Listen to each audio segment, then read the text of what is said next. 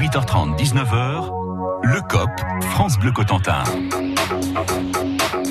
Et c'est parti pour une demi-heure de sport. Frédéric Thiebaud, ça va Vous êtes prêts? C'est parti dans les starting blocks. Merci Anne. Bonsoir à tous et bienvenue dans ce COP France Bleu Cotentin, votre rendez-vous sportif jusqu'à 19h. Deux invités ce soir. Thibaut Donin, bonsoir. Bonsoir. Vous êtes joueur au roller euh, hockey club de Cherbourg et avec vous nous reviendrons sur la très belle saison de votre équipe et euh, vous préparez les playoffs. On dira euh, quel est l'objectif justement du club du NCA. Et puis Jean Lavalini, le, Vanini, pardon, président du comité de la Manche de pétanque. Bonsoir à vous. Bonsoir. Vous êtes l'un des sports les plus pratiqués en France, mais toujours pas retenu pour les JO et notamment Eh ceux de oui. 2024. euh, Malheureusement. eh oui, vous nous parlerez de votre déception dans un instant. Et puis pour m'accompagner dans ce COP, un chroniqueur exceptionnel ce soir, Serge Grégoriev. Bonsoir. Bonsoir. Ancien entraîneur des basketteurs de l'ASC, on va voir avec vous et on parlera de l'actualité sportive du moment et on écoutera vos commentaires. Émission au cours de laquelle vous allez pouvoir gagner vos places pour assister au prochain match de foot de Caen. Ça sera face à Dijon dimanche prochain, 28 avril à 15h au stade d'Ornano. Mais tout de suite, on passe au conseil de classe. Le COP, France Bleu Cotentin. et un conseil de classe où nous allons donc décortiquer l'actualité sportive de ce week-end, à commencer par le football et le stade Malherbe de Caen qui n'est pas mort. Malherbistes qui se sont imposés 1 à 0 euh, à Nice pour le compte de la 33e journée de Ligue 1 euh, grâce à un but euh, inscrit dans le quart d'heure de fin. En queue de classement, Caen s'est donné donc le droit de croire encore un peu au maintien en gagnant 1 à 0. Boris Le Tondeur, on revient avec vous sur ce match et surtout sur les chiffres marquants de ce, de ce succès sur la Côte d'Azur. Oui, lors d'un soir de grande première. Même s'il avait marqué à chacune de ses venues à l'Alliance Riviera, c'est la première fois que le SMC parvient à s'y imposer en cinq déplacements. Première également pour le buteur du soir, Alexander Djikou a inscrit son premier but de la saison, son premier aussi en 55 matchs de Ligue 1 sous le maillot rouge et bleu. Il a poussé le ballon du genou dans les filets après un corner de Deminguet et c'est la première fois de la saison que le Stade Malherbe marque sur un coup de pied de coin. Encore impérial à Nice, Brice Samba a effectué 8 arrêts. C'est la première fois de sa carrière qu'il en réussit autant dans un même match sans encaisser de moindre but. Quand lui doit donc une fière chandelle, surtout sur le penalty, car les 21 derniers penalties concédés avaient tous été encaissés. Il fallait remonter à février 2015 pour en voir un repoussé, celui de Batshuayi par Vercoutre, lors de la victoire 3-2 de Malherbe au Vélodrome. Par la suite, Caen s'était maintenu miraculeusement en Ligue 1. Alors, pourquoi pas y voir un signe du destin? Effectivement, Boris, pourquoi pas un signe du destin? Euh, Deux points d'avance maintenant sur la lanterne rouge, euh, Guingamp, et surtout euh, seulement deux points de retard sur le barragiste Dijon, qui sera donc, on le disait, le prochain adversaire de Caen dimanche prochain à 15h. Euh, Serge Grégoriev, vous qui suivez l'actualité sportive de, de notre région, euh, Malherbe, alors, on, on y croit? Ils peuvent se sauver? Ouais, euh, oui, on y croit. Euh, je pense qu'il va euh, tout simplement falloir qu'ils réapprennent à gagner à domicile parce que leur dernier résultat à Nice est effectivement un superbe résultat. Maintenant, ils ont laissé beaucoup de points à Dornano et leur prochain rendez-vous est, est un qui tout double. Il faut absolument ne, ne pas perdre ce match-là. Je me tourne vers nos invités. Est-ce que euh, Thibaut Denain, euh, vous qui êtes concentré dans le roller hockey, vous arrivez quand même à vous intéresser au foot euh? Oui, bah forcément, tout le monde s'intéresse au foot. Donc oui, j'ai vu quand était à 6 points du premier non relégable qui est Amiens. J'ai comparé un peu les deux calendriers. Je pense que quand un calendrier plus favorable que celui d'Amiens.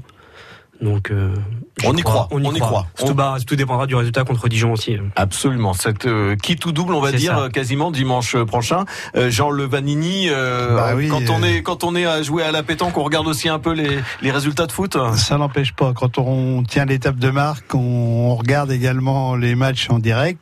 Effectivement, quand a une petite chance quand même de s'en sortir du fait qu'ils reçoivent quand même euh, Dijon, euh, ils vont à Guingamp ou ils reçoivent Guingamp, je sais plus. Ouais. Donc c'est quand même deux matchs très très importants pour eux. Et il suffira de gagner ces deux matchs-là et je pense qu'on a un bon espoir quand même de s'en sortir. On est cané à fond aussi quand même. Voilà. Et puisqu'on parlait de Guingamp, vous avez suivi Serge que euh, on soupçonne une tentative d'arrangement. Enfin, les du côté de Guingamp, euh, on n'a pas trop aimé le match qu'en Angers et on dit qu'il y a eu euh, tricherie ou arrangement. Oui, alors c'est vraiment le, le type d'histoire pas, pas trop intéressante. J'ai suivi ça de très très loin. Euh, ça ressemble à quelque chose de de, de déjà vu, puisque je crois que les Canets avaient été déjà euh, malheureusement un petit peu euh, pointés du doigt euh, lors d'un match contre Nîmes. Ouais, je avait sais pas quoi dire parce sa place que à, Jean-François Fortin, hein, le président du club, a été écarté suite à cette affaire. Hein, je Entre sais pas autres. quoi dire parce qu'en fin de saison comme ça effectivement les les les, les rumeurs euh, peuvent peuvent courir. Je, je- franchement j'ai j'ai pas trop de commentaires à faire sur ce type de sur ce type d'histoire. Vous avez connu ça dans le basket? Jamais. Euh, le foot, euh, bah, c'est aussi ce week-end quand même le sacre, on va dire enfin, euh, parce que faisait déjà deux rencontres qu'on l'attendait. Cette fois-ci, ça y est, le PSG est enfin euh, champion euh, de, de Ligue 1, champion de France, euh, grâce d'ailleurs à un triplé d'Mbappé. Ils ont gagné euh, 3 à 1 euh, à Monaco, en battant Monaco en tout cas.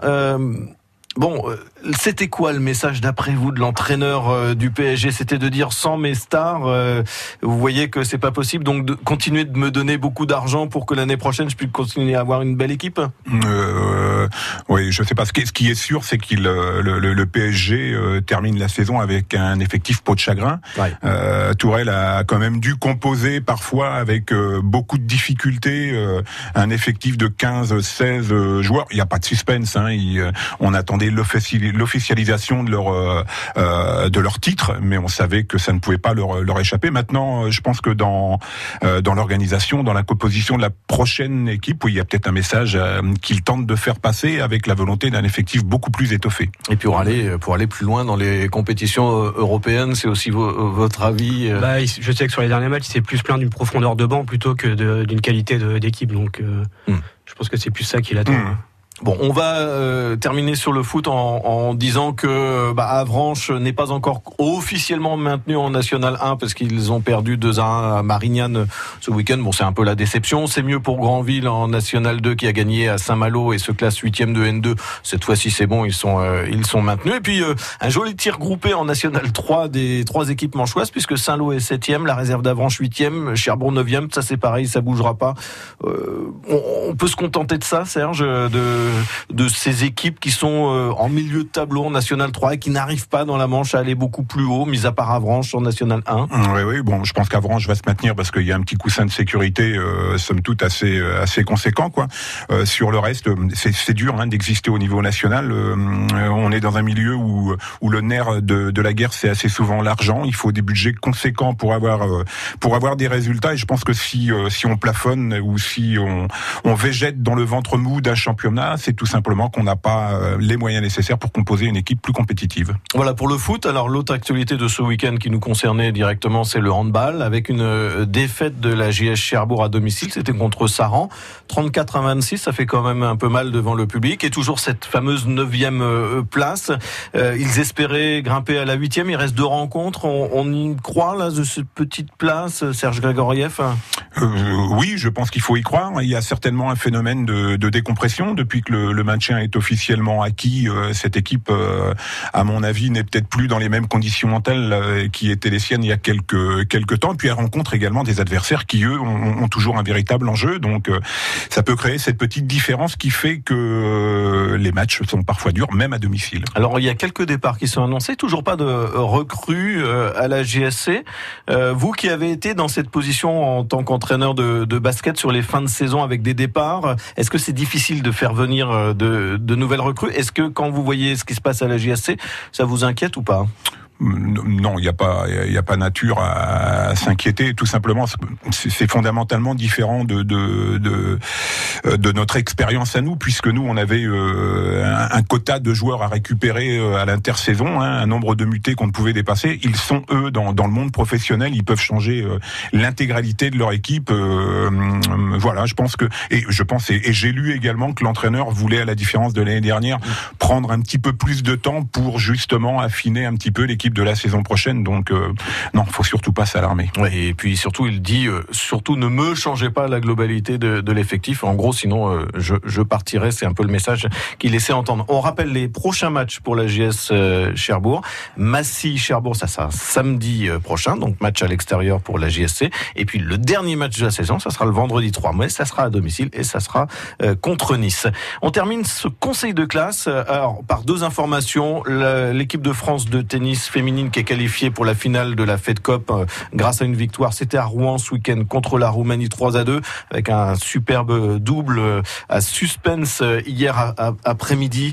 et puis du cyclisme avec la classique hollandaise Amstel Godres euh, qui a été gagnée par un Hollandais, Mathieu Van Der Poel, alors que Julian Alaphilippe avait réussi une belle échappée avec Jacob Fulsan une échappée de plus de 35 km. Ils sont regardés là dans le dernier kilomètre. Ils n'ont pas vu arriver les poursuivants. ça fait mal parce que le dernier Français à avoir gagné cette compétition, c'était Bernard Hinault et ça fait plus de 35 ans. je vous dis ça de, de mémoire. Bon, on croise les doigts. Julien Alaphilippe, il il, avait fait une chute euh, au, Pays Basque. Euh, il revenait. On espère qu'il sera prêt pour les, les grandes classiques. Le COP, France Bleu Cotentin. Et le jeu, le jeu, je vous le disais, vous allez pouvoir euh, gagner ce soir euh, deux beaux cadeaux. D'abord deux places pour aller au match de foot Caen Dijon dimanche prochain 28 avril à 15h. N'oubliez pas, hein, c'est bien le dimanche après-midi 15h. Euh, si vous participez au jeu dans un instant, il faudra bien y penser. Et puis on vous offre également ce soir pour vous qui allez nous donner la bonne réponse dans un instant, un album Panini Ligue 1 la saison 2018-2019, un album complet. Alors la question, notez-le bien. Euh, Caen reçoit donc Dijon samedi prochain pour le compte de la 34e journée de Ligue 1. Ça, c'est acquis. Mais qui sera le prochain adversaire des Malherbistes pour euh, cette fois-ci la 35e journée? Qui sera l'adversaire de Caen lors de la 35e journée? Guingamp ou Reims? Guingamp ou Reims Vous nous appelez, vous avez la bonne réponse. 02 33 23 13 23. On vous attend. France Bleu Bonjour à tous, c'est Alexandra Lambert. Cette semaine, je vous emmène dans les coulisses de Créaline, une entreprise agroalimentaire basée à l'essai. On a été créé euh, il y a plus de 28 ans maintenant par un maraîcher et donc on est resté quand même accroché à notre terroir et très fier d'être dans le Cotentin pour euh, non seulement produire mais également travailler nos légumes et commercialiser une gamme de purées et de soupes. De la conception de recettes à la production de ces soupes et purées jusqu'au conditionnement, on va connaître toutes les étapes de la fabrication des produits de Créaline à 6h40 et 17h20. Bienvenue. France Bleu Cotentin vous accompagne toute la journée. Vos infotrafics, des conseils de nos experts, vous gagnez des invitations pour les plus beaux spectacles de la Manche et on accueille les associations qui font vivre notre département. Ben, je vous remercie pour euh, tout ce que vous faites euh, euh, toute la journée, tous les jours de, de la semaine à l'antenne de France Bleu, vous êtes parfait. France Bleu Cotentin, tous les jours, c'est votre radio dans la Manche. Le COP, France Bleu Cotentin. Et voilà, donc euh, deux places de gagner pour euh, Caen-Dijon pour euh, le match donc dimanche prochain à 15h plus l'album Panini. C'est pour Christophe qui nous appelle de Valognes qui avait pas le temps de s'arrêter, enfin de rester plus longtemps sur le bord de la route en, en voiture. C'est donc bien Guingamp qui sera l'adversaire des Malherbistes lors de la 35e journée.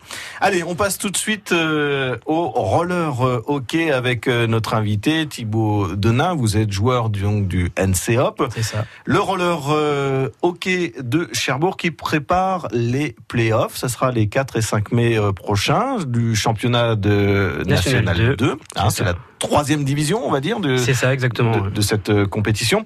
Euh, donc euh, les Vikings, puisque c'est comme ça que s'appelle votre équipe, hein, on en a déjà largement parlé sur France Bleu Cotentin. Vous terminez largement leader de votre poule avec seulement deux défaites. on a l'impression que quand on a suivi tous vos résultats tout au long de l'année, que ça a été assez simple finalement. Non, ça n'a pas été simple parce qu'on n'a pas gagné nos matchs si facilement. Euh, le deuxième, Angers, on est allé gagner chez eux 6-5 en prolongation. Euh, voilà, après chez nous c'est toujours plus facile, on a toujours de meilleurs résultats. Et les deux défaites qu'on a eues, on a montré aussi qu'on avait des faiblesses. C'est-à-dire qu'on est une équipe assez vieillissante. À Caen, on est tombé contre une équipe euh, jeune sur un grand terrain. L'effectif n'était pas au complet et on a senti aussi que bah, ça, avait, certaines limites. Alors justement, ça veut dire qu'il faut passer un nouveau cap euh, parce que les playoffs, quand on parle playoffs, ça veut dire l'objectif de remporter les playoffs, c'est d'accéder à la division supérieure. Donc ça veut dire la, la, l'objectif, il est clair, c'est, hein de tout gagner pour monter. En N1 donc. En N1 exactement. Deuxième niveau national. C'est ça. Bon, euh, vous dites on a une équipe vieillissante aujourd'hui, ça veut dire que même si vous remportez les playoffs, il faudra renouveler euh, le, le l'équipe, le fond de l'équipe. Oui, y a, oui, il y a un moment où il faudra, il faudra de toute façon renouveler. En fait, on, bah, pour la petite histoire, on est quand même le club de glace qui est devenu club de roller hockey. On a eu un laps de 2-3 ans où il s'est pas passé grand chose. Donc on a perdu en fait pas mal de jeunes entre euh, des jeunes qui maintenant auraient pu euh, intégrer l'équipe première. Donc on reconstruit tout doucement. Donc euh, il faudra encore attendre bien 3-4 ans avant que, avant que les plus jeunes arrivent. Donc on va tenir jusque là, mais voilà, on a une moyenne d'âge de 36 ans. Donc c'est un peu compliqué. Alors vous Thibaut, ça fait combien de temps que vous pratiquez ce sport de roller hockey? Alors moi depuis euh, bah, depuis 2010, depuis la fermeture de la patinoire, j'en faisais un petit peu entre euh, l'été euh, quand la glace euh, quand la glace était terminée était finie. Mais sinon je joue au hockey sur glace depuis que j'ai 6 ans. J'ai arrêté euh, donc en 2010 et depuis je fais du roller hockey. Alors on va pas relancer le débat Non, autour non, de cette patinoire. c'est- c'est pas le- c'est pas l'objet, mais, mais ça veut dire aussi que peut-être pour attirer les jeunes à ce sport de roller hockey, c'est plus compliqué parce que vous le disiez vous, sur l'intersaison, on allait plutôt sur euh, le roller quand euh, on pratiquait plus la, la glace. hein. Oui, parce qu'on était sur une, une patinoire qui fermait l'été en fait, euh, qui, qui était dég- déglacée. Donc, euh, comme on, c'est, le sport le plus proche du, du hockey sur glace. En fait, le roller hockey, c'est, c'est du hockey sur glace sur des rollers et sans les contacts. Donc, c'est exactement la même chose. Donc, le maniement de la crosse, enfin tout ça, c'était, c'était parfait quoi pour continuer à travailler. En fait. Et les règles sont les mêmes. Les règles sont les mêmes sans, sans les contacts. C'est-à-dire les charges contre la balustrade ou les charges au milieu de, de glace, euh, on n'en a pas quoi. Parce que là, il n'y a pas de balustrade. Alors si, on a des balustrades Si, quand les matchs, c'est exactement la même chose. Ouais. hein, le terrain exactement exactement le même, un peu plus petit, mais on n'a pas de on n'a pas de contact. Alors, vous avez vécu euh, un, un événement un peu exceptionnel il y a euh, quelques semaines de cela, puisque euh, vous êtes allé, votre équipe, en Allemagne. Ça. On va revenir, on l'a déjà dit aussi sur France Bleu Cotentin, on vous avait d'ailleurs euh, suivi lors de ce déplacement. Pourquoi euh, le NCOP s'est retrouvé en Allemagne? Alors on a un joueur qui qui jouait à Rennes l'année dernière en National 1 et qui jouait avec un international allemand. Ils sont restés en contact et en fait euh, donc le- l'Allemagne c'est pas le haut niveau euh, nation- euh, international pardon. Et ils cherchaient des matchs de préparation donc ils voulaient pas une équipe N1 française parce qu'ils avaient peur que ce soit trop haut, ils voulaient une bonne équipe N2. Donc ils ont ils en ont discuté et en fait puis ça s'est fait comme ça. Donc euh, on trouvait l'idée sympa de partir deux jours en Allemagne tous ensemble. Déjà pour la cohésion d'équipe c'est super. Et puis euh, ça nous permettait de, de se frotter à une bonne équipe, euh, une bonne équipe. Ça veut dire qu'il a aussi fallu s'organiser euh, sur le plan professionnel, parce que vous êtes, vous n'êtes pas des joueurs professionnels. Non, non. Donc ça veut dire que vous avez une activité à côté. Euh, qui- déjà, bon, les matchs, les déplacements, etc., ça vous prend pas mal de temps. Mais là, quand il a fallu partir en Allemagne, c'était un peu plus compliqué. Bah, on est parti euh, le vendredi, on est revenu le lundi dans la nuit, donc euh, donc on a posé notre vendredi, notre lundi, quoi. Mais ça, ça valait le coup. Donc euh, T'as vraiment le coup. ouais, voilà, c'est ça. Vous êtes en contact encore avec ces Allemands ou pas? Oui, oui, toujours. ouais. Bon, et, et eux, justement, le fait de les avoir euh, accompagnés sur cette phase d'entraînement, euh, euh, vous disent aujourd'hui que ça, les- ça leur a servi?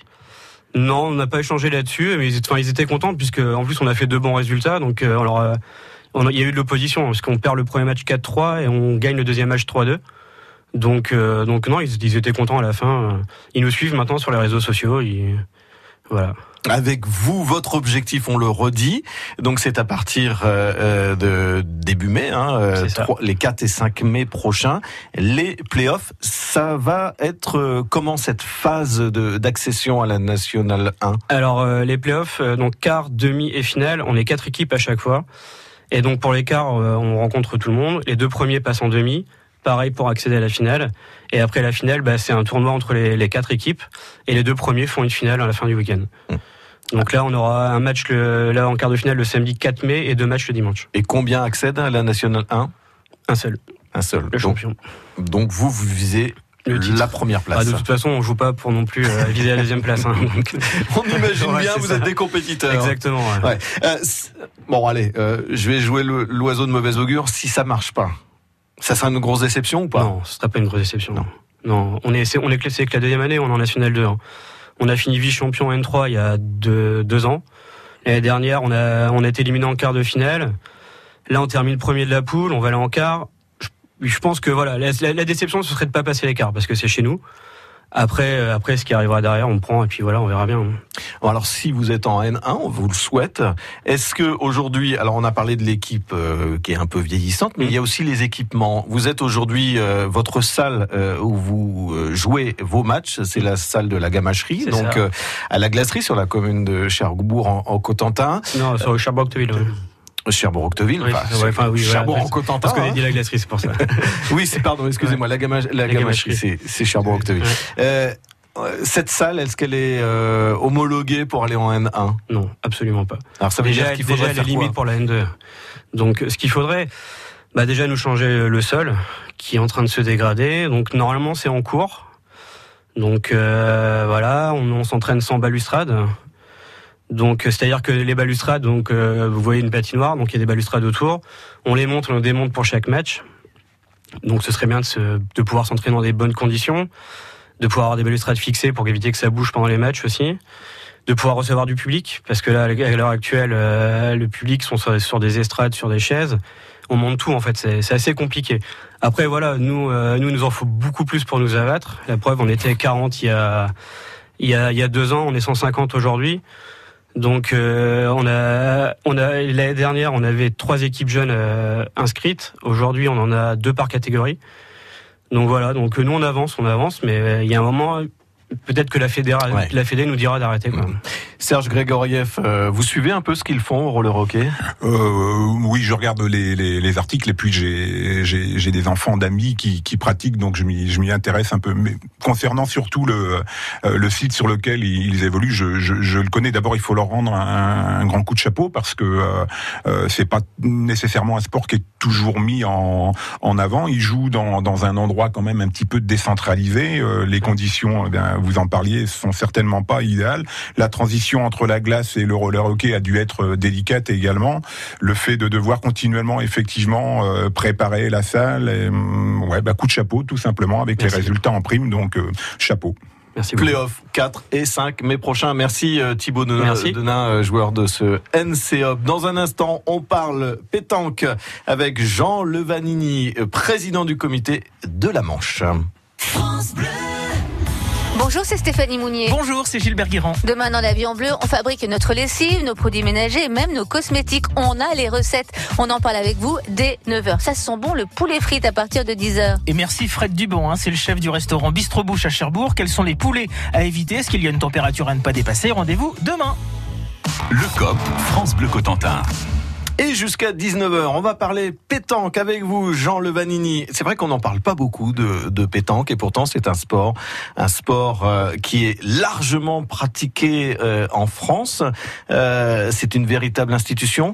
En préparant l'é- l'émission avec euh, mes collègues, on regardait, c'est le 11e sport le plus pratiqué de France, devant le vélo, le karaté ou encore même le, le tennis euh, de table. Euh, et pourtant, je le disais en ouverture de ce COP, Jean, vous n'êtes pas une discipline olympique. Et, ça sera pas le cas non plus en, en 2024 euh, puisque vous n'avez pas été retenu. Voilà, donc je voulais déjà préciser que notre fédération regroupe deux disciplines, parce qu'il n'y a pas que la pétanque, il y a le jeu provençal aussi, qui est une discipline qui est totalement différente, même si certaines règles sont les mêmes, mais c'est quand même euh, une compétition qui est à, part, euh, à part de la pétanque, si vous voulez. Donc effectivement, une grande déception pour, euh, pour le- les Jeux Olympiques, puisqu'on avait quand même tablé, surtout au niveau du sport boule, puisqu'on avait fait quand même, euh, on avait créé un amalgame avec tous les sports boules, euh, avec le, notre président de la Fédération internationale, Monsieur Azema, et bon, bah finalement ça n'a pas marché, donc je pense qu'on était aussi un petit peu victime de, de lobby. euh, je Bon, c'est le breakdance qui a été choisi, qui rentre. Ça, ça nous fait un peu sourire quand même le breakdance, puisque euh, je ne sais même pas s'il y a une fédération internationale. Donc euh, voilà, les USA commandent un peu le sport olympique. euh, c'est malheureux de le dire, mais Mm. c'est pourtant la vérité. Bon, alors il y a eu une actualité là ces derniers jours. Euh, on peut pas euh, passer à côté concernant euh, la pétanque, votre sport. C'est l'annonce de contrôle anti-alcoolémie Voilà. sur les compétitions. Vous avez pris ça comment vous de votre côté? Alors, si vous voulez, ça, c'est des directives fédérales qui sont qui ont été donc définies à partir de 2019. Bon, par rapport effectivement à cette euh, option de, de devenir sport olympique, Euh, mais je pense que c'était il fallait bien aussi euh, un jour ou l'autre se, se, se régler sur, sur ces contrôles c'est quand même assez, c'est des contrôles assez draconiens quand même, parce que malgré tout, euh, on contrôle les, les gens sur la compétition, on fait énormément de contrôles puisque ça se situe entre au moins une soixantaine de joueurs par compétition. Pour l'instant, ça s'est ciblé que sur les championnats départementaux. si vous Donc ça a eu lieu là récemment à Tour-la-Ville et Avranches. hein, voilà, ça il y a eu Tour-la-Ville, Avranches et Agneau là. Hum. hein. Donc euh, heureusement, euh, bon moi j'en étais un des instigateurs puisque tous les membres du comité sont désignés pour pouvoir euh, opérer sur ces contrôles et, et en fait euh, on a détecté qu'un contrôle négatif et encore après après après la demi-heure euh, réglementaire, euh, c'était vraiment très très très limite. Et en fait, euh, bon, on est quand même très satisfait des contrôles par rapport par rapport à l'image que qu'on véhiculait de la pétanque en fait. si vous voulez. Alors, vous êtes 2800 licenciés dans notre euh, département. Est-ce que vous attirez à, euh, de, alors on parlait de, avec le roller hockey qui avait du mal à avoir des, des jeunes. Est-ce que vous vous attirez les jeunes justement? Alors voilà, si vous voulez, euh, nous ça va faire, euh, ça, enfin ça fait sept ans qu'on est au niveau du nouveau comité départemental. Euh, on a progressé de, euh, on est passé à 2280 jusqu'à 2008 aujourd'hui. Euh, la politique jeune euh, commence à, à de bons résultats, c'est-à-dire que on- avec les écoles de pétanque hein, déjà euh, qui ont été créées sur Cherbourg, avec aussi les, relations avec les, les écoles l'UCEP et l'UNSS, on commence à effectivement grossir les effectifs des jeunes. Alors, on voit euh, de grandes compétitions, euh, principalement dans le sud, à Marseille euh, Oui. notamment. Est-ce que vous vous espérez un jour, euh, je crois qu'il y en a eu un des compétitions de, de, de pétanque à, à Cherbourg, mais avoir une très grande compétition Alors voilà, nous si vous voulez, euh, au niveau des au niveau des grandes compétitions, bon, il y a déjà les championnats de France dans un premier temps qu'on a organisé en 2017 au Mont On s'en Saint-Michel. souvient, oui. Voilà, qui ont quand même euh, connu un, un grand retentissement et puis effectivement une réussite, malgré malgré les conditions euh, climatiques qui nous ont pas servi le, le dimanche, mais avec euh, effectivement un accord de la fédération et un soutien inconditionnel de la fédération.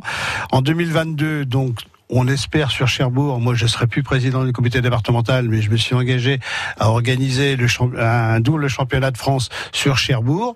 On espère avec le, le maire de Cherbourg en Cotentin, on a discuté, je dois le rencontrer prochainement. Donc en dehors de ça, on a une compétition quand même de nationale sur le sur la nationale d'Avranches parce que bon moi je rayonne sur, Sur c'est l'ensemble normal du sur département. l'ensemble du département et, et on sur Cherbourg en Cotentin, notamment au niveau du, du boulodrome de Tour-la-Ville, on organise euh, au mois de juillet une grande compétition par équipe. Là par contre c'est c'est nouveau et, et la fédération est, est preneuse de, de cette compétition Et, on je- aura, voilà. et, et on aura l'occasion d'en d'en reparler. Merci en tout cas Jean Levanini d'avoir été l'invité. Je rappelle que vous êtes le président du comité de la manche de, pétanque. Merci à nos deux autres invités, euh, Thibaut Denain, joueur du NCOP, et puis Serge Grégorieff, ancien entraîneur euh, des basketteurs de Cherbourg, de nous avoir accompagnés.